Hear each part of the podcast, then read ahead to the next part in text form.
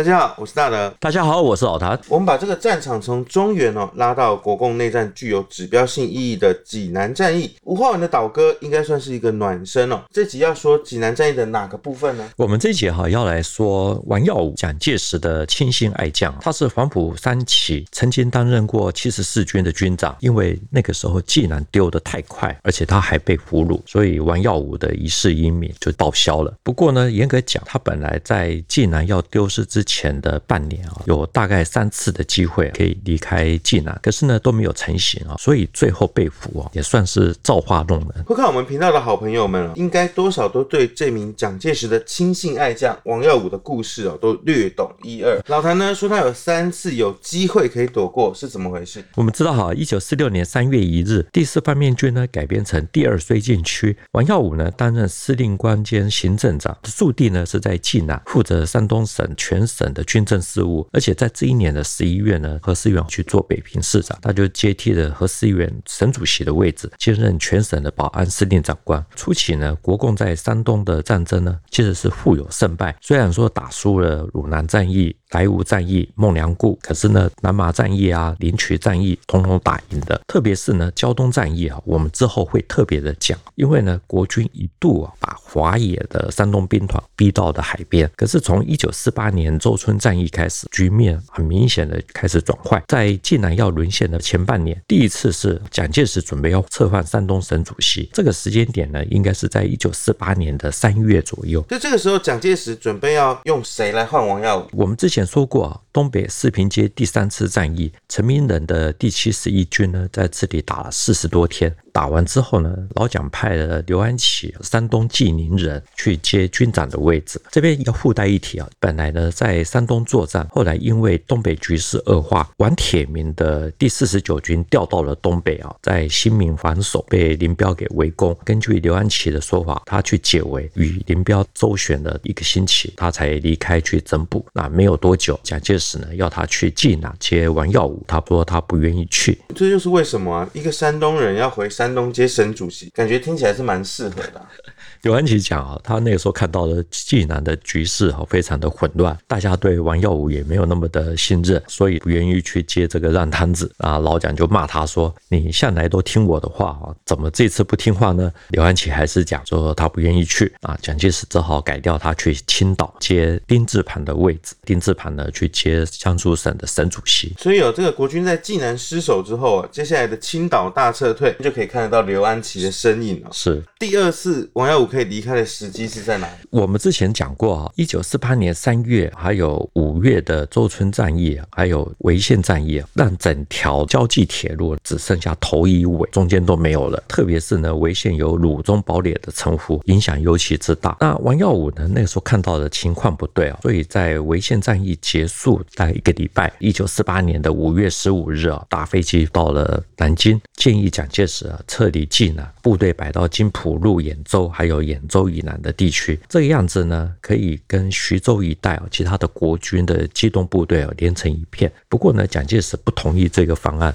还是说，因为蒋介石喜欢说守城，要王耀武呢，你就好好待在济南，把济南守好。这其实不完全是为守而守。蒋介石讲说，因为你的层级不够高，看得不够宽广。那对于这个问题呢，他说他考虑过要不要撤离济南。之所以要留下来，是有三个考量：第一个是政治，第二是军事，还有国际观感，也就是说会影响到美元。所以这三个理由哦，都是当时国军在这样的形势之下都必须要考虑上的吗？最主要是。是济南的地位特殊啊，因为它是山东省会华东的战略要地。济南到徐州的铁路，也就是津浦铁路，蒋介石说现在已经修好了，为了不要让华北还有华东的共军呢连成一片，守住济南有这个必要性。而且呢，济南没有了，驻扎在青岛的美国海军会陷于孤立，不但对军事政治啊都不利，最重要的是会影响到美国对我们的援助。如果在那个时候就撤退了，估算一下可以保住大概十多万的大军哦。之后的徐蚌会战可能就会多出一支有战力的部队，也许会有一些变数啊。那我们之后呢会说守城还有拆城哦，因为我对这个很有兴趣。作战有两种，一种就是加固啊，另外一种就是放空，把城整个给拆掉。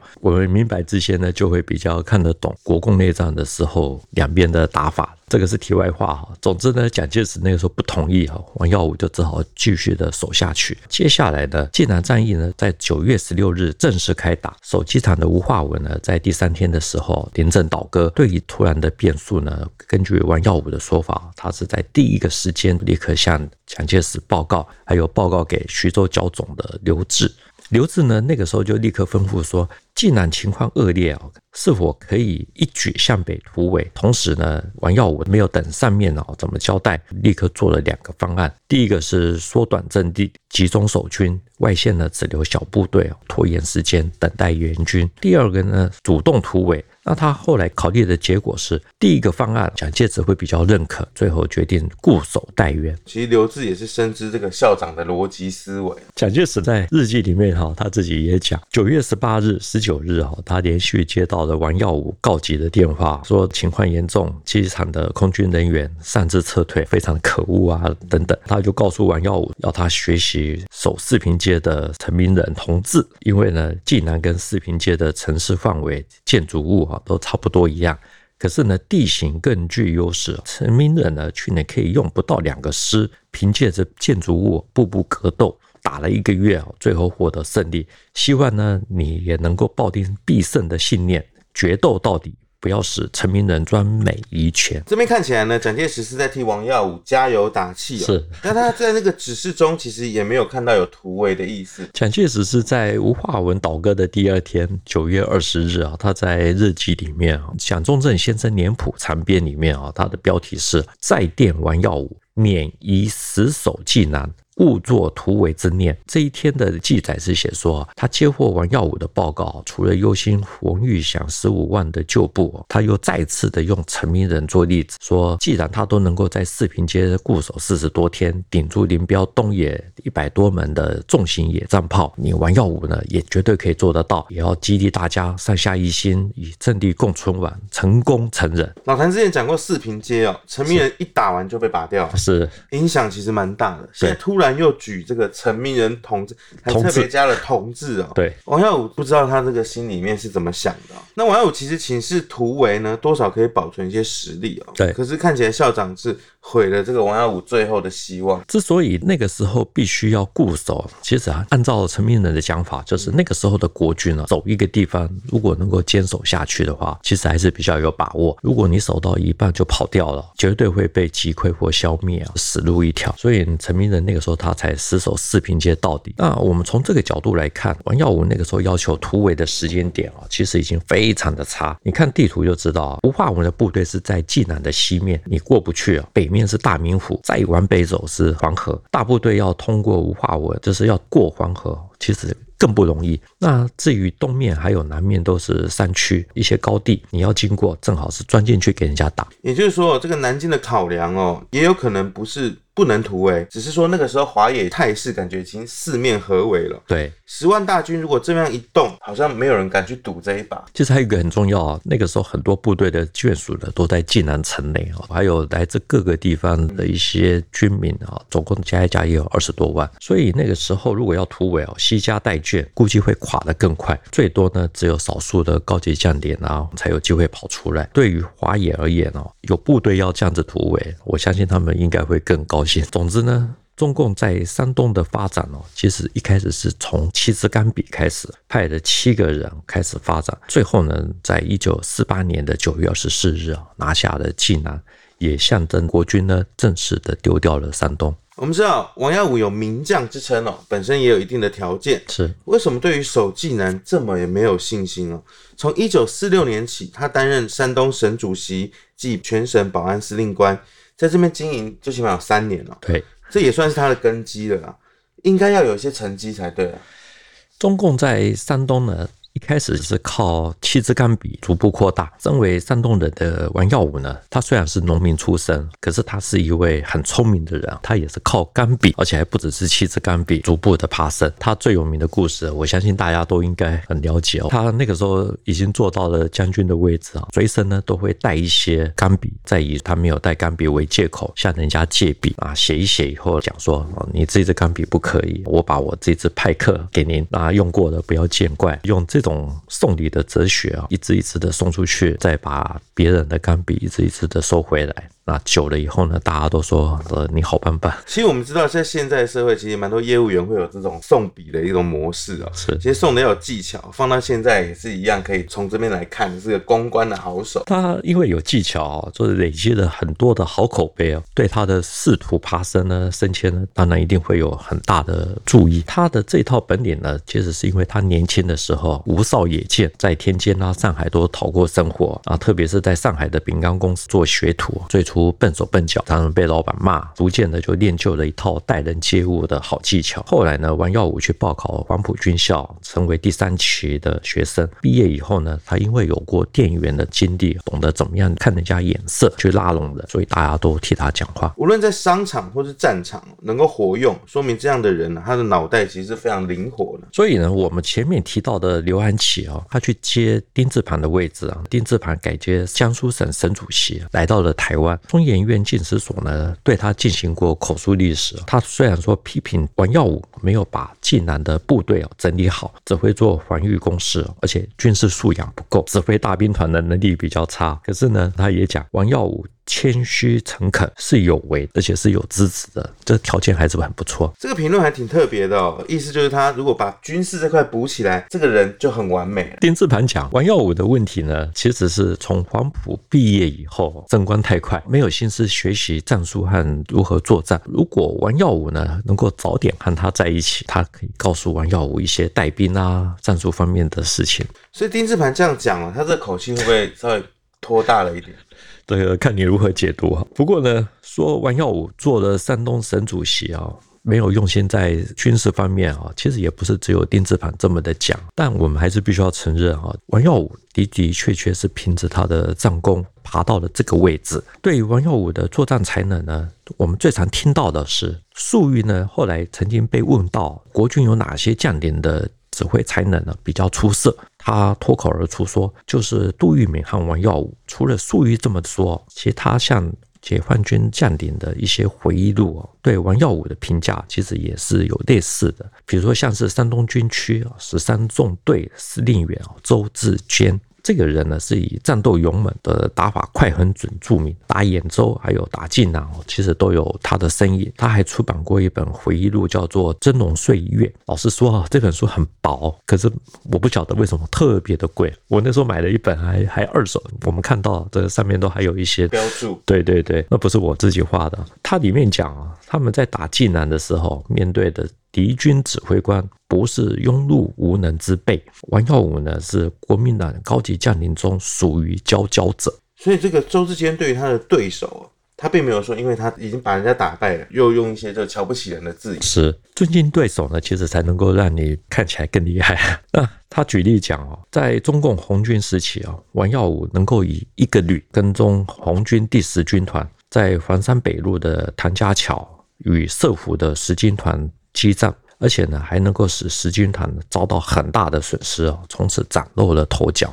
这一段哦，就是老谭没讲，我还真的不知道。我们知道。中共在江西啊成立过中央苏区，蒋介石前后进行了五次的围剿，中共的说法是反围剿哈。那第五次围剿的时候呢，采用了碉堡战术，步步进逼。那为了要打破不利的局面啊，所以在一九三四年的七月七日，工农红军组织了一支部队，北上抗日先遣队。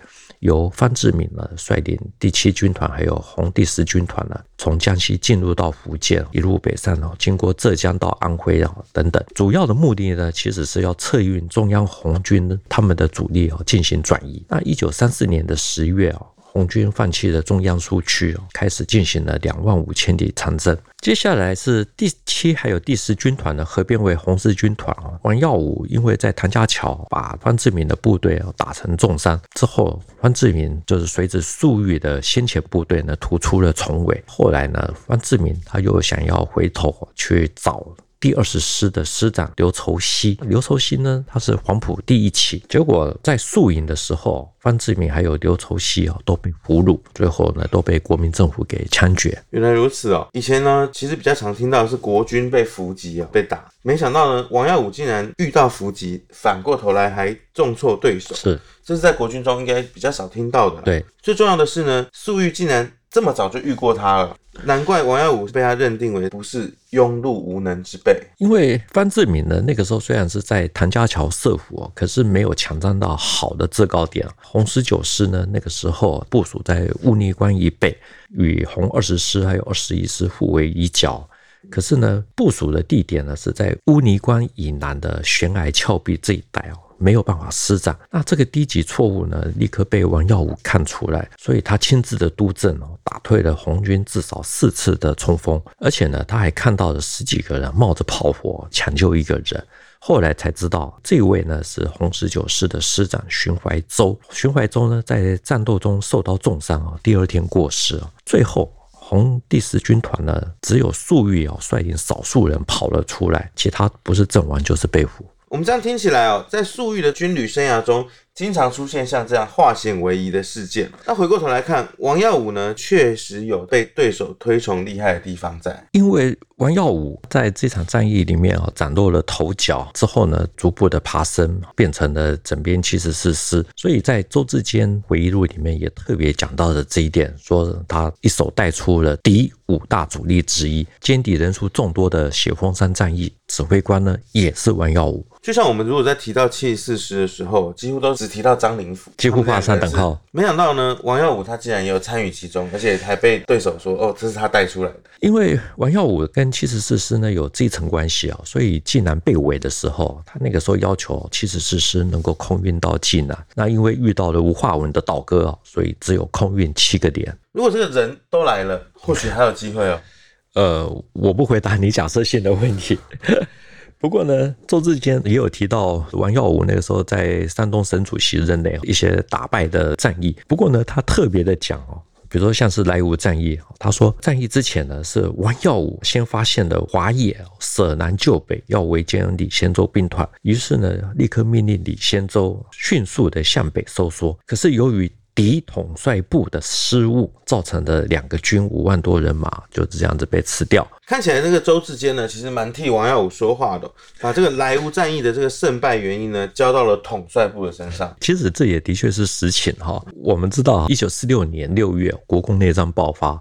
国军那个时候是采用全面进攻啊，到了一九四七年改为重点进攻。这我们讲过很多次，主要的目标有两个地方，一个是陕北延安，另外一个就是山东的临沂。其实呢，国军呢那个时候在山东的局面本来就已经是很危险，在莱芜战役损失太惨，已经种下将来济南战役的败因。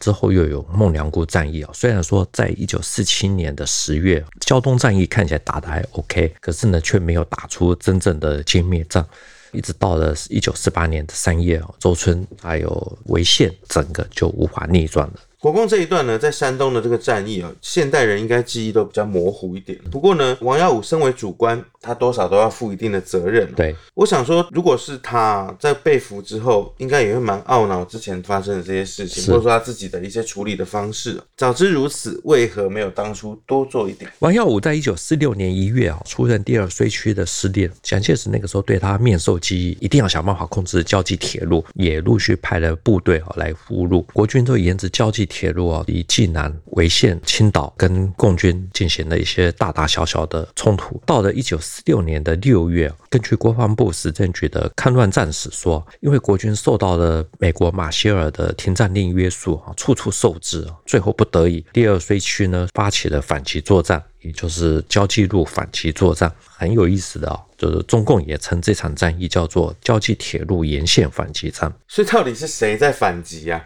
两边感觉好像都是被打的那一方哦，都很委屈哦。是，就是两边都有话说。我们前一集提到的曹伯伯啊，他那个时候是游击队啊，他说李弥的第八军到了山东，其实是受到约束，不方便出手，所以就要求游击队来代打。他们还打过了潍北独立营，潍县的潍，还把对方的营长给打死。总之呢，交际路反击作战呢，从六月二十二日一路打到了十一月十一日啊。李弥的第八军攻下了吴化文的家乡叶县，那正准备要进一步追击的时候，就收到了第三次停战令。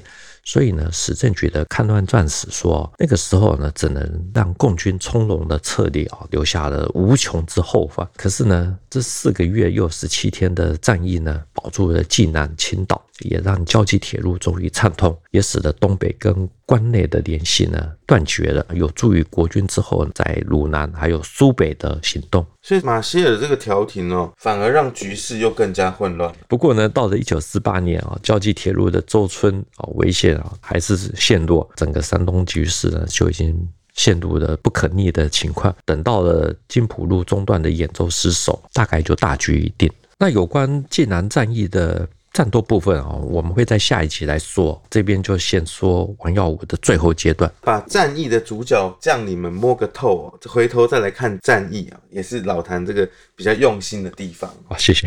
有关王耀武最后怎么被俘，其实坊间有蛮多种说法。根据王耀武他的说法，在九月二十四日上午十一点，他看到局势已经不可为啊，所以对参谋长说：“我要走了，我留在这边被俘没有好处。”那你们各位呢，就自己想办法。随后呢，就派了十五旅的一个营，还有特务团的一部分哦，由北极阁通过了地下坑道向北突围，突围到大约五百米的地方哦，啊，遇到了。猛烈的阻击，王耀武在部队作战的时候呢，在一个小村庄里面化妆成山人，然后命令突围部队向后撤退，趁着啊解放军在追击突围部队的时候，立刻向东钻了出去哦。可是到了寿光县二十八日的时候，仍然被查出。王耀武呢，最早的时候在上海当过店员，做过生意，最后化妆成商人，乔装逃出哦。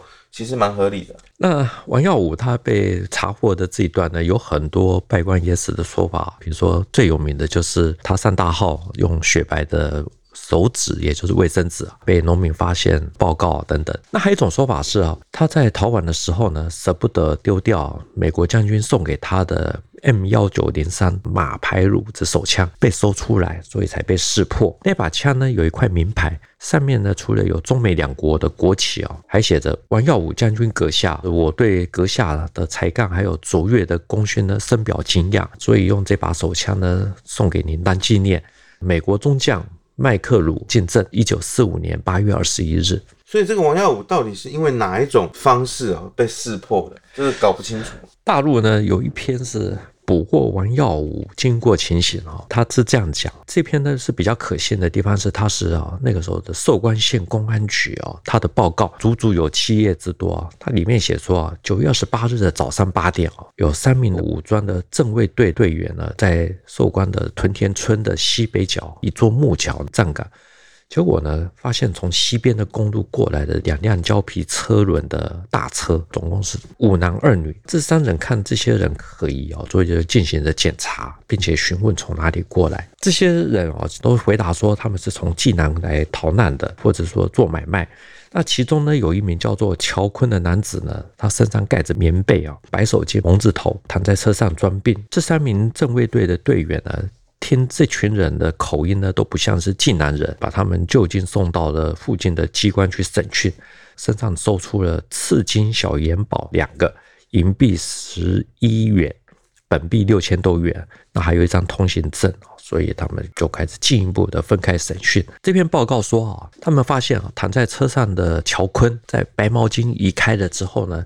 脸部最上面的皮肤很白，很像是戴着军帽的那种痕迹啊。估计呢，最低也是一个官。这个时候呢，他们要乔坤下车啊。那有一名叫做乔玉荣的男子跑了过去啊，把乔坤背了下来。过一会呢，乔坤要上大号，乔玉荣呢又从衣服里面掏出了很多白色的手纸。他们就从这些地方研判啊。这位乔坤是一个官，还不是一个小官，因为做买卖的呢，哪里有人这样子？这感觉起来哦，就是其实挺不接地气的。是，你已经要逃跑乔装了，结果他们就是用自己生活的日常，反而就很突兀。对对，所以他们就开始针对乔坤讯问啊。乔坤说啊，他是临清人，在济南开餐厅，可是被问到是哪个餐厅的店名啊，却又说不出来啊。就这样子，乔坤在下午三点半啊开始被单独审讯。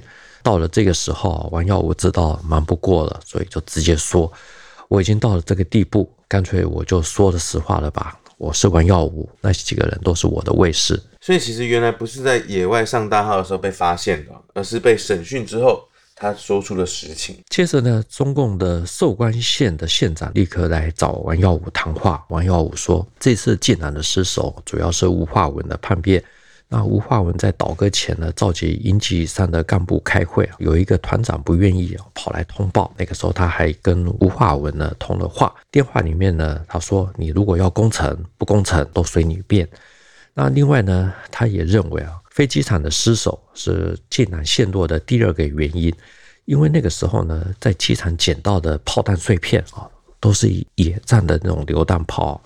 估计是从黄河北岸打过来的，距离十五里就可以落到了机场，所以呢，空运的七个点就停止运送了。最后呢，王耀武讲哦，明天最好把我送到华东局，发个电报过去，然后派个卡车送我过去吧。如果最后这一段的记录是属实的话，我们也可以确定那个时候拿出白手指啊，应该也不会太意外。也就是说呢，这个王耀武连他就要被送走了，他还是要要求说，哦，我要坐比较舒服的卡车哦。对，执政久了改不过来。我们下一集呢就要说王耀武他在济南最后这个守城的战斗，其实呢是很值得一说的，特别是城外的三步之战，跟他的过去的其实是有关系的。那我们要留到下一集来说。节目到了尾声呢，其实我跟老谭我们也讨论了很久，老谭一直想要找机会感谢广大的支持我们、鼓励我们的这个朋友们，尤其是你是用行动支持我们的。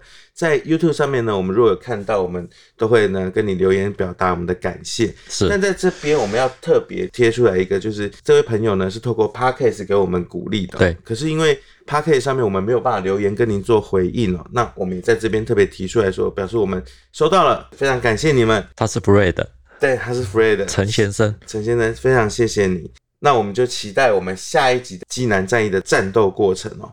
今天的节目呢，到这边，谈兵读武，新闻与历史的汇流处，军事是故事的主战场，只取一瓢饮，结合军事、历史跟人文的节目，除了在 YouTube 上面可以给我们观看，在底下跟我们留言交流之外，你也能用 Podcast 收听哦。欢迎听众朋友们到 Podcast 上面给我们留言跟五颗星的评价，支持我们。再次谢谢老韩，谢谢大家，我们下周见喽，拜拜，拜拜。